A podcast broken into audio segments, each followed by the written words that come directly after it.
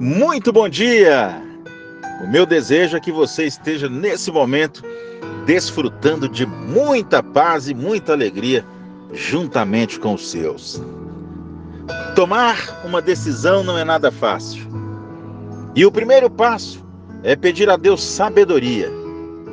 Quantos já desistiram de tudo por medo de tomar uma decisão? Para muitas pessoas, tomar uma decisão é um grande desafio. Devido ao medo, elas preferem fugir dos problemas do que resolvê-los.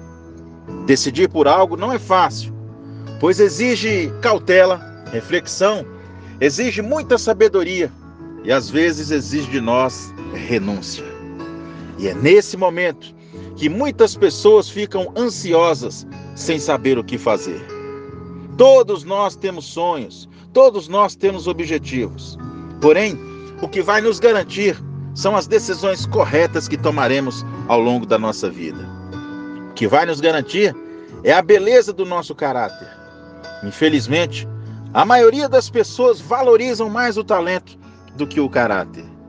Porém, Deus está procurando pessoas que honrem seus compromissos, que sejam honestas, justas e que sejam de boa índole.